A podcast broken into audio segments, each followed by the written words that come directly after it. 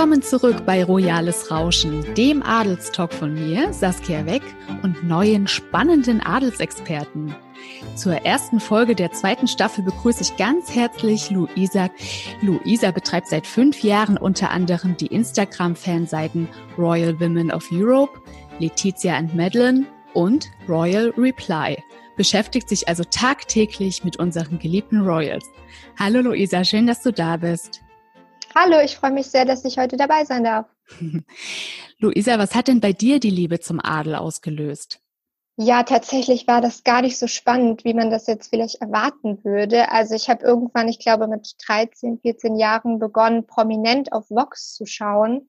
und da kamen dann auch immer Adelsnews und äh, da wurde ich dann aufmerksam auf diese immer top gekleideten, wunderschön aussehenden Personen, vor allen Dingen mhm. meistens die Damen.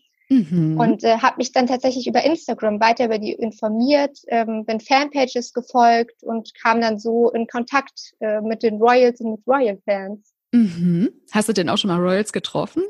Äh, ja, tatsächlich schon zweimal. Leider nicht die Hand geschüttelt, aber ich habe Kate und William in Heidelberg 2017 gesehen Toll. und Kate 2019 in London nochmal. Ah, zweimal Kate. Genau. Und das war auch geplant? Bist du dann extra nach London gefahren, um sie mal zu treffen? Äh, nein, tatsächlich nicht. Also wir hatten einen London-Urlaub geplant und waren in London, das war Ende April und Anfang Mai. Und äh, ganz zufällig habe ich dann gesehen, dass ein Termin für Kate für den 1. Mai äh, angekündigt wurde offiziell. Und dann Aha. dachte ich, ah. okay, wenn ich schon in London bin und Kate auch genau dort dann einen Auftritt hat, dann äh, fahre ich doch dort mal hin. Und äh, ja, das hat dann auch alles sehr gut funktioniert und ich habe sie gesehen. Was ein Glück, da war auf jeden Fall Schicksal im Spiel. Absolut, das glaube ich auch. Ja, und jetzt seit fünf Jahren beschäftigst du dich in deiner Freizeit beinahe tagtäglich mit den Königshäusern. Was hast du denn dabei gelernt? Hat sich dein Bild von den Royals irgendwie verändert? Natürlich haben sich so ein bisschen die Perspektiven verschoben, die Ansichten. Ich hatte ja auch meine Seite, die anfangs Catherine and Madeleine hieß, geändert mhm. auf Letizia and Madeleine, auch aus dem Grund, weil sich einfach meine Ansichten über die Königshäuser so ein klein bisschen verändert haben und sich auch mein Leben verändert hat. Ich bin jetzt 17 Jahre alt, bin auch älter geworden und äh, dadurch habe ich natürlich auch andere Ansichten auf das Leben und viele Dinge. Mhm, das heißt, Letizia ist dir mittlerweile ein bisschen lieber als Madeline. Ein bisschen lieber als Kate auf jeden Fall, ja, weil ich einfach das Gefühl habe, ähm, Letizia kommt auch so ein bisschen zu kurz. Also in den Medien wird sehr, sehr viel über Kate berichtet. Und Letizia, die ja super, super viele Auftritte hat, fast jeden Tag unterwegs ist, momentan ja durch Spanien tourt, mhm. äh, von der hört man irgendwie fast nichts. Und ich habe das Gefühl, sie sollte ein bisschen mehr Aufmerksamkeit bekommen und da auch äh, mehr Respekt für das, was sie da doch tut, die ganze Zeit für ihr Volk auch. Und noch eine neue Fanpage wolltest du dann nicht aufmachen? Äh, nein, tatsächlich nicht. Also mhm ich habe mir das schon ganz oft überlegt, in den letzten Jahren noch eine neue Seite zu öffnen. Habe ich teilweise auch gemacht, aber die habe ich dann immer nach wenigen Wochen oder Monaten gelöscht, weil es einfach zu viel wurde. Also dann kommt man irgendwann noch durcheinander, wenn man irgendwie fünf Seiten hat und noch einen privaten Account, dann das ist einfach zu viel für mich. Das macht also schon viel Arbeit, so eine Fanpage zu betreiben. Auf jeden Fall. Ich kann da natürlich jetzt nur von mir sprechen, aber ich investiere da, glaube ich, pro Tag schon mehrere Stunden rein aber ich äh, verknüpfe das natürlich auch immer mit meinem Alltag. Also wenn ich zum Beispiel auf dem Weg zur Arbeit bin, im Zug oder abends auf dem Rückweg, dann äh, mache ich das Ganze. Deswegen es ist jetzt nicht so, dass ich zu Hause in meinem Zimmer zwei Stunden sitze und mich um Instagram kümmere. Natürlich kommt das auch mal vor, aber mhm. ähm, hauptsächlich nicht. Also das ist irgendwie so in meinen Alltag mit eingeschwommen, dass ich da irgendwie das automatisch mache. Also ich könnte mir das auch momentan gar nicht vorstellen ohne, weil dann wären da solche Lücken, da müsste ich mir dann erstmal überlegen, was ich stattdessen machen könnte. Ja, schön. Das ist also so eine richtige Leidenschaft von dir. Gut, Auf okay, Luise, ja. dann lass uns doch mal schauen, was die Blaublüter so getrieben haben, während ich in Mecklenburg-Vorpommern gefroren habe. ähm, die für mich persönlich schönste Überraschung des Sommers war die heimliche Hochzeit von Prinzessin Beatrice und Eduardo Mapelli Mozzi. Die haben nämlich während unserer Sommerpause am 17. Juli ganz heimlich still und leise geheiratet. Beatrice hatte ein Kleid von Queen Elizabeth an. Das hat sie also ganz bodenständig recycelt und sich zusätzlich ein Diadem ihrer Oma ausgeborgt. Und die feierten ja im allerengsten Familienkreis. Auch die Queen und Prinz Philipp waren endlich mal wieder auf einem Foto zu sehen. Beide gut gelaunt, beide strahlend. Und Prinz Philipp sah auch wirklich für seine 99 Jahre ähm, noch recht stabil aus, möchte ich mal sagen. Und da stellt sich mir jetzt natürlich die Frage, äh, fahren die jetzt trotz Corona-Pandemie in die Flitterwochen? Ja, also was ich gehört habe, ist, dass die in Frankreich gesichtet wurden. Da hat wohl ein Augenzeuge gesagt, dass sie in einem vollbepackten Auto unterwegs waren und aussahen wie jedes andere Paar auch, also recht bodenständig das Ganze. Und ein Insider hat jetzt auch ausgepackt, dass das nur ein etwas kleinerer Urlaub jetzt ist und dass im August nochmal eine größere äh, Reise folgen soll. Doch wohin, das steht scheinbar noch nicht fest, beziehungsweise ist noch nicht an die Öffentlichkeit gelangt. Das erfährt man ja auch teilweise wirklich erst Jahre später oder gar nicht. Ne? Das wären nicht die ersten Royals, bei denen das ein großes Geheimnis bleiben würde. Das stimmt. Aber es gab ja auch noch eine zweite Adelshochzeit, also es ist wirklich der Sommer der Liebe. Und zwar die Hochzeit von Eleonore von Habsburg-Lothringen.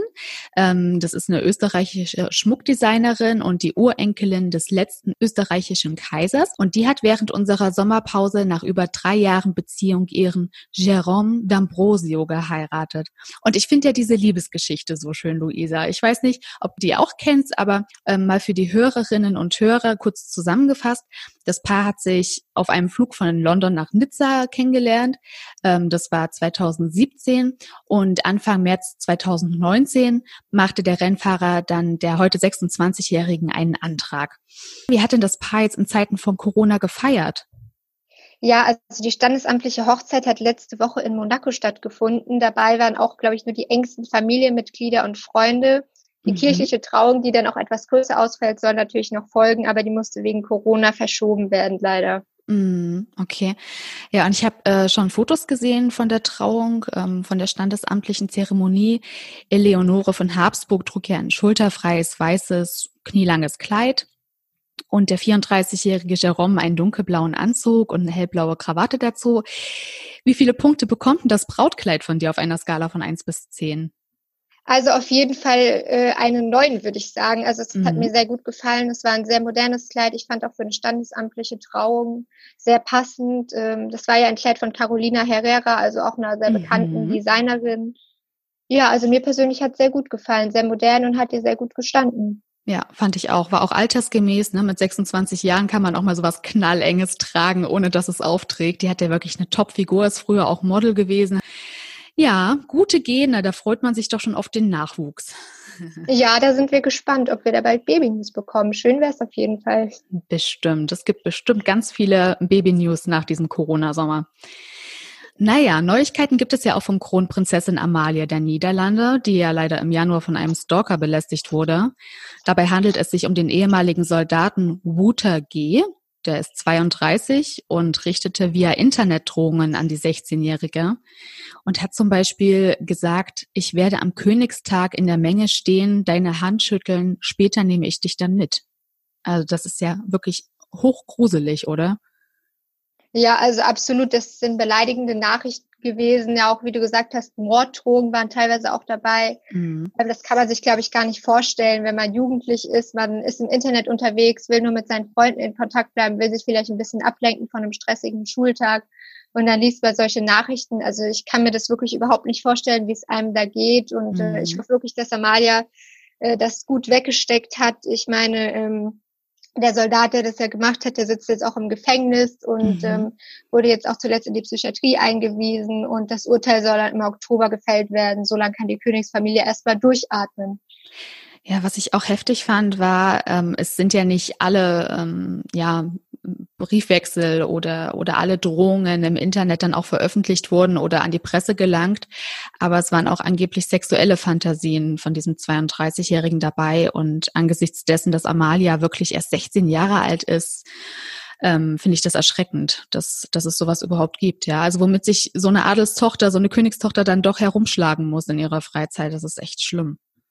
Ja, das ist absolut heftig. Ich glaube, in diesem Fall will man dann nicht mit den Royals tauschen, auch wenn man sich das Leben manchmal sehr schön vorstellt. Aber ich glaube, es hat eben, wie man jetzt hier merkt, auch seine Schattenseiten. Absolut, ja. Und vor allem, die hat ja Prinzessin Amalia schon sehr früh in ihrem Leben kennenlernen müssen. Ähm, ich glaube, das war der Königstag 2009. Ähm, da gab es doch so ein Attentat. Äh, der Attentäter raste damals auf den Bus der Königsfamilie zu und hat dabei sieben Menschen getötet. Und Amalia, die war ja dann noch ganz klein, die war halt bei dem Unglück auch dabei. Ja, das muss wohl auch schrecklich gewesen sein für so ein kleines Kind. Und ich glaube, da werden mhm. auch wieder Erinnerungen wach, wenn er ihr da tot am Königstag irgendwie sie mitzunehmen oder mhm. seine Fantasien auszuleben. Ich glaube, das ist echt nicht schön nach den Geschehnissen, die da damals stattfanden, 2009. Ja. Als soweit hat er es auf jeden Fall nicht geschafft. Er wurde ja noch im Januar verhaftet. Ne? Du hast es auch gesagt, sitzt in Untersuchungshaft, ist gerade in der Psychiatrie. Bis zum 30. Oktober ist dieser Typ hinter Gittern. Und solange kann Amalia hoffentlich wieder gut schlafen. Zum Glück, ja. Ja. Lass uns doch mal zu meinem Lieblingsklatsch- und Ratsch-Thema übergehen. Herzogin Meghan und Prinz Harry. Da gibt's ja wirklich auch diese Woche wieder einiges zu berichten. Unter anderem äh, hat sich ja Herzogin Meghan dazu bereit erklärt, die Rechtskosten in Höhe von fast 75.000 Euro zu zahlen, nachdem sie ja vor Gericht eine erste Niederlage einstecken musste. Da hatten wir auch schon öfter drüber gesprochen bei Royales Rauschen. Die hat den Herausgeber der Mail on Sunday verklagt, wegen des Missbrauchs privater Informationen, Urheberrechtsverletzungen und des Verstoßes gegen das Datenschutzgesetz. Die Zeitung hatte 2019 Ausschnitte eines privaten Briefs von Meghan an ihren Vater Thomas Markle veröffentlicht. Aber die Klage wurde vor Gericht als irrelevant abgewiesen. Das ist natürlich auch ein derber Tiefschlag für Meghan, nicht wahr? Ja, absolut. Also ich glaube, sie hatte sich da auf jeden Fall mehr erhofft von diese Prozesse, dass sie jetzt da die Menge Geld, also 75.000 Euro bezahlen muss. Das ist natürlich auch nicht wenig. Also mhm. und die gesamten Kosten sollen sich ja wahrscheinlich auch in Millionenhöhe belaufen. Also wenn sie diese zahlen muss, dann ist das natürlich schon heftig. Dann ist es sehr gut, dass sie einen Job nach dem anderen an Land zieht in den USA. Ja, auf jeden Fall. Das Geld wird sie brauchen für die Gerichtskosten, leider. Mhm. Super. Wie gewonnen, so zerronnen. So ist es. Ja. Ja, ähm, die feiert ja aber nächste Woche auch ihren Geburtstag. Am 4. August wird die 39 Jahre alt und soll ja sogar planen, allen Besuchern einen Corona-Schnelltest zu unterziehen. sind aber auch wirklich nur wenige Gäste eingeladen. Ne? Oprah Winfrey hatte ich gelesen, aber Prinz Harrys Familie wird bestimmt nicht extra anfliegen, oder? Ja, ich glaube auch nicht, dass aus England äh, Besuch kommen wird, vor allen Dingen nicht nach den Schlagzeilen, die jetzt äh, rauskamen. Die ersten Auszüge aus Finding Freedom wurden jetzt ja veröffentlicht und ich glaube, äh, nicht, dass sich das Verhältnis dadurch verbessert, sondern eher angespannter wird und deswegen kann man gespannt sein, was Stimmt, die nächsten Wochen noch auf uns zukommt. Entschuldige, ja, genau. Das stimmt. Finding Freedom kommt ja dann raus, hast du recht, in nicht mal zwei Wochen. Ähm, das Buch enthält ja Berichte von Freunden und Bekannten von Harry und Meghan und wurde von Omid Scobie und Carolyn Durant geschrieben.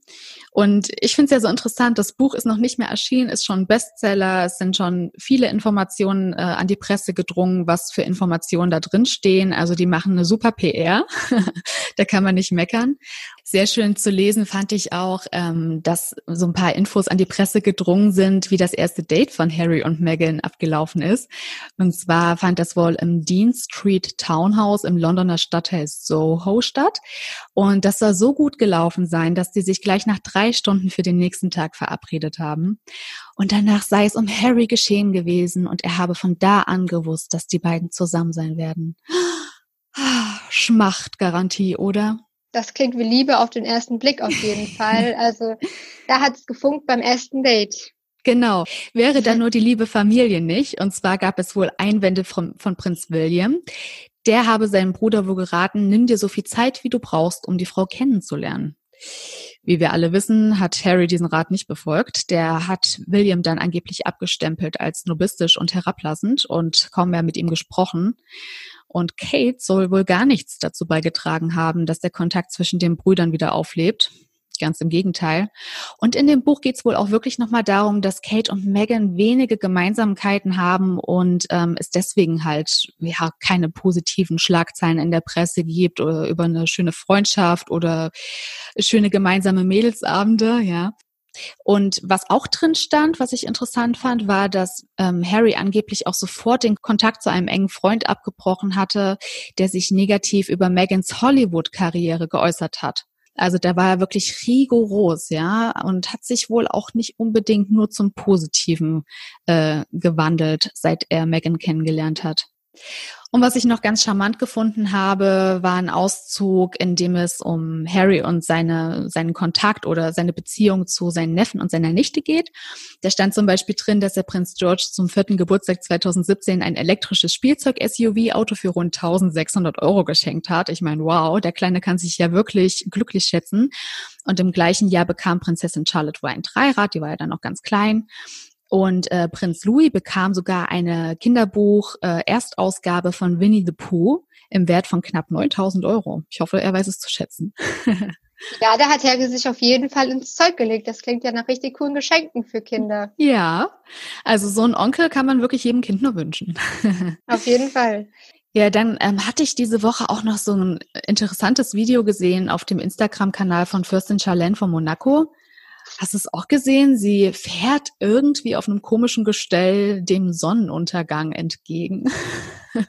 Genau, dabei handelt es sich um ein Waterbike und zwar mhm. trainiert sie für ein Langstreckenrennen, das schon im September stattfinden wird. Und zwar wird es organisiert von der Princess Charlene of Monaco Foundation. Das fand auch mhm. bereits 2017 und 2018 statt und wird, wie eben erwähnt, von ihrer Stiftung organisiert. Und zwar geht es dabei darum, dass sie von 24 Stunden von Korsika nach Monaco mit diesem Waterbike über das Mittelmeer fahren.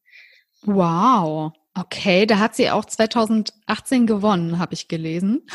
genau, das habe ich auch gehört. Und jetzt ja. trainiert sie natürlich fleißig, dass sie da dieses Jahr dran anschließen kann natürlich. an den Gewinn hoffentlich. natürlich, aber das sieht, glaube ich, gut aus. Ne? Also sie postet da immer mal so Sachen auf diesem Waterbike. Äh, die scheint gut im Training zu stehen, die Frau.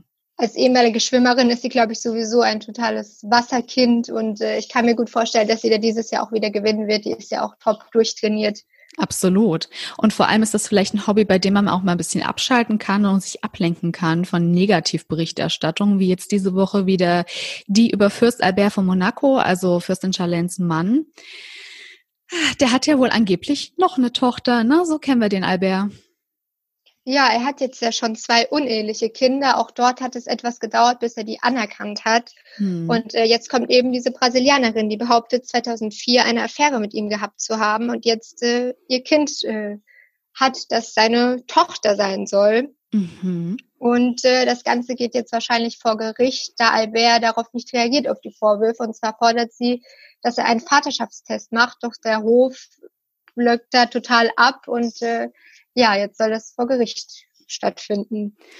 Ah ja, ja. Wie viele Kinder hätte Albert dann? Mal schauen. Also er hat ja auf jeden Fall die Zwillinge mit Charlene. Dann hat er ja von dieser Stewardess Nicole Coast äh, einen Sohn namens Alexander und mit der Amerikanerin Tamara Rotolo die Tochter Jasmine Grace, die wir ja auch äh, regelmäßig auf Instagram zu sehen bekommen. Ah, also der muss ja ordentlich Kindergeld dann zahlen, ne? Vor allem nach 15 Jahren. Hui, da kommt bestimmt einiges auf ihn zu. Ja, aber an Geld mangelt es denen ja nicht. Das, glaube ich, sollte nicht das Problem sein. Sollte man meinen, ja, hoffen wir es. Mal schauen. Aber die Brasilianerin, zu der wissen wir jetzt nicht mehr, oder? Die bleibt anonym. Nee, die möchte anonym bleiben. Da ist auch hm. kein Name bislang bekannt. Und warum hat die dann jetzt 15 Jahre gewartet, bis die Klage eingereicht hat? Also das war so, dass sie damals, als sie mit Albert die Affäre hatte, nicht wusste, dass er eben der Fürst von Monaco ist, sondern er hatte sich als Diplomat aus Kanada tatsächlich vorgestellt. Mhm. Und ähm, dann hatte sie jetzt vor einiger Zeit eben Bilder von ihm gesehen und ihn wiedererkannt und äh, festgestellt, dass das doch wahrscheinlich der Vater ihres Kindes ist. Also auch eine etwas skurrilere Geschichte, finde ich. Mhm. Naja, falls es da nicht mal zu einer Verwechslung kam. Das kann ich mir auch gut vorstellen.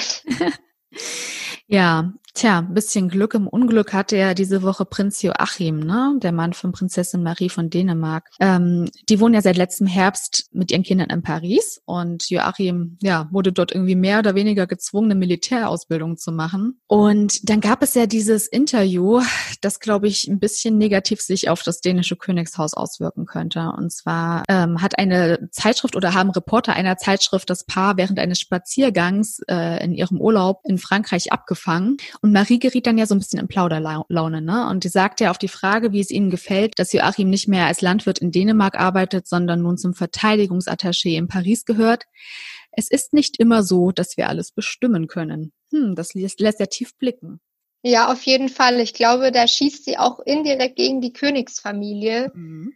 Denn das zeigt ja ganz deutlich, dass er da irgendwie gezwungen wurde, nach Frankreich zu gehen und irgendwie sein Leben aufgeben musste. Und ähm, wahrscheinlich auch mhm. eine sehr stressige Zeit für ihn. Wenn man dann unglücklich ist, dann äh, wird alles nochmal ein bisschen schwieriger, als wenn es einem dann, dann noch Spaß macht. Mhm. Joachim hätte ja auch so einem Reporter erzählt, dass er eigentlich überhaupt keinen Wunsch verspürt hätte, nach Paris zu ziehen. Ne? Aber mittlerweile haben er und seine Frau sich wohl damit arrangiert. Hm. Obwohl ich finde, das, was Marie in dem Interview noch so gesagt hat, ließ schon auch durchblicken, dass sie nicht länger nur Hausfrau und Mutter sein will. Ja, was äh, hat sie denn da durchblicken lassen? Ja, also ich weiß nicht mehr genau den Wortlaut, aber sie hat äh, sinngemäß gesagt, dass sie es natürlich, äh, dass sie ihren Mann gerne unterstützt hat, dass sie ihre Kinder gerne aufgezogen hat oder aufzieht, aber dass sie sich jetzt auch gerne mal Projekten widmen wollen würde, die ihr am Herzen liegen. Und das kann man ja auch verstehen nach all den Jahren, nicht wahr? Ja, auf jeden Fall. Ich glaube, das ist immer schwierig, wenn man nur die Hausfrau ist und äh, als Erzieherin tätig ist und der Mann irgendwie nur arbeitet. Also da können wir, glaube ich, gespannt sein, was sie da die nächsten Wochen noch so alles an Projekten angehen wird. Hm, und ob sie vielleicht auch mal eins in Dänemark kriegt, weil ähm, sie hat in dem Interview auch gesagt, dass sie sich freuen würde, wenn man halt zwischen Frankreich und Dänemark pendeln dürfte. Ja, ich glaube, das würden die Dänen auch sehr gerne sehen, wenn sie mal wieder öfter dort wäre. Hm. Ja, und kurz nach dem Interview gab es aber einen Schockmoment ne, zu Prinz Joachim. Kannst du dazu was erzählen? Ja, also der wurde gegen ähm, späten Abend in ein Krankenhaus eingeliefert wegen einem Blutgerinnsel im Kopf. Das ist natürlich ein absolute Schocknews mit seinem Alter. Mhm. Erwartet man das natürlich noch überhaupt nicht und ähm, ja. Ja, mit 51 einen Schlaganfall zu haben, puh. Wie geht's ihm denn jetzt? Also das Königshaus ließ über Instagram tatsächlich verlauten, dass es ihm den Umständen entsprechend gut geht und dass er sich erholt. Er befindet sich in einem Krankenhaus in Toulouse und äh, Marie ist auch bei ihm. Aber leider hat man nichts gehört, ob zum Beispiel auch seine Mutter oder sein Bruder Frederik angereist sind, um mhm. sich um ihn zu kümmern. Mhm. Und äh, sein Gesundheitszustand, sagst du, ist gut. Sind denn da jetzt Folgeschäden zu erwarten? Das ist natürlich sehr schwierig zu sagen. Das ist auch bei einem Blutgerinnsel natürlich immer sehr individuell. Da er recht schnell ins Krankenhaus eingeliefert wurde, so wie das an die Öffentlichkeit durchgesickert ist, sind wahrscheinlich keine Folgeschäden zu erwarten. Doch ich mhm. glaube, zum jetzigen Zeitpunkt kann man da noch keine genaue Auskunft drüber geben. Wir wünschen es ihm natürlich auf jeden Fall, dass er sich wieder vollständig erholt. Absolut. Gute Besserungswünsche an dieser Stelle an Prinz Joachim. Ja. Ja, Luisa, bleiben wir doch noch ganz kurz in Skandinavien. Wir mussten ja leider die Nachricht verzeichnen, dass äh, das Nobelpreisbankett dieses Jahr wegen der Corona-Pandemie abgesagt wurde. Das findet ja eigentlich seit 1956 zuverlässig im Stockholmer Rathaus statt. Das heißt, wir müssen dieses Jahr auf Fotos von der schwedischen Königsfamilie verzichten, oder? Genau, leider werden wir die dann nicht sehen. Sehr schade vor allen Dingen auch, weil das ja immer ein Anlass war, bei dem auch Prinzessin Madeleine und oft auch ihr Gatte Chris O'Neill angereist mhm. sind, wobei die ja momentan in Amerika festsitzen und man gar nicht weiß, ob die dieses Jahr überhaupt nochmal nach Schweden kommen werden. Mhm. Schade ist es natürlich auch für die ganzen Royal-Fans und Nobelpreisträger, die sich da natürlich sicherlich immer sehr, sehr drauf gefreut haben, denn die Königsfamilie ist da auch immer sehr glamourös in Abendgarderobe und mit Tiara aufgetreten. Das waren genau. natürlich auch immer tolle Bilder von allen Familienmitgliedern. Ja, aber immerhin einen kleinen Trost gibt es. Die diesjährigen Nobelpreisträger werden auf andere Art und Weise geehrt. Wie und was genau, das wissen wir jetzt noch nicht, ist ja auch noch ein Stück hin. Ähm, aber wir bleiben dran und werden dann natürlich zu gegebener Zeit auch berichten. Auf jeden Fall. Ja, liebe Luisa, dann schon mal vielen Dank für das Gespräch. Wir hören uns nächste Woche wieder, oder? Genau, da bin ich wieder dabei. Ich freue mich schon sehr. Ja, ich mich auch. Und Sie, liebe Hörerinnen und Hörer, können uns jederzeit über Facebook, Instagram oder die Mailadresse podcast.news.de erreichen. Unseren Podcast gibt es übrigens mittlerweile schon auf Spotify, Deezer, TuneIn, Apple Podcasts, Podigy und YouTube. Liken und abonnieren nicht vergessen. Bis nächsten Freitag haben Sie ein schönes Wochenende und bleiben Sie gesund. Tschüss.